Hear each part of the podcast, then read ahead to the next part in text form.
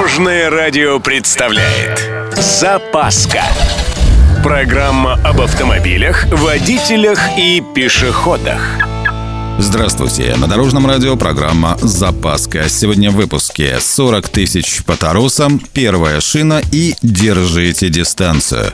С вами Владимир Лебедев. Поехали! Вы в курсе, что первым колесным транспортом в Антарктиде стала наша Нива? Советский внедорожник отработал на станции Беренсгаузен почти 10 лет. Пробег, правда, небольшой, что-то около 40 тысяч километров. Ну, так и автобаны на этом материке никто еще и не строил. Кстати, незатейливый автомобиль в свое время был чуть ли не мировым прорывом. Еще бы, за такие смешные деньги потрясающая проходимость и какой-никакой, но комфорт, по крайней мере, по сравнению с обычными вездеходами.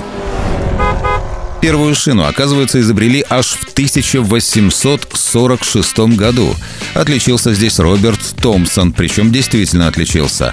Он не просто взял патент на свою идею, а конструктивно воплотил мысль и провел массу испытаний. Увы, никому это изобретение не понадобилось, пока в 1888 году свой патент взял Джон Данлап – Хитрый шотландец использовал садовые шланги, надутые воздухом, и назвал это изобретение пневматическим обручем.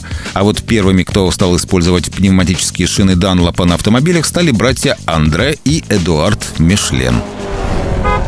Ну и напоследок очередной автосовет. Стоите на подъеме – держите дистанцию. Но да, чуть не вляпался. Впереди попался какой-то чересчур неопытный водитель. И если бы не водитель сзади, который моментально все понял и дал мне местечко для отката назад, менять бы мне бампер, как пить дать.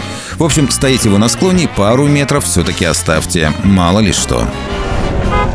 На этом у меня все. С вами был Владимир Лебедев и программа «Запаска» на Дорожном радио.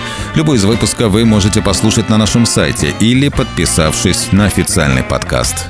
Дорожное радио. Вместе в пути. Запаска. Практически полезная, теоретически грамотная, приятная во всех отношениях. Программа об автомобилях, водителях и пешеходах по будням в 11.30, 22.00 и 2.30. Только на Дорожном радио. Дорожное радио.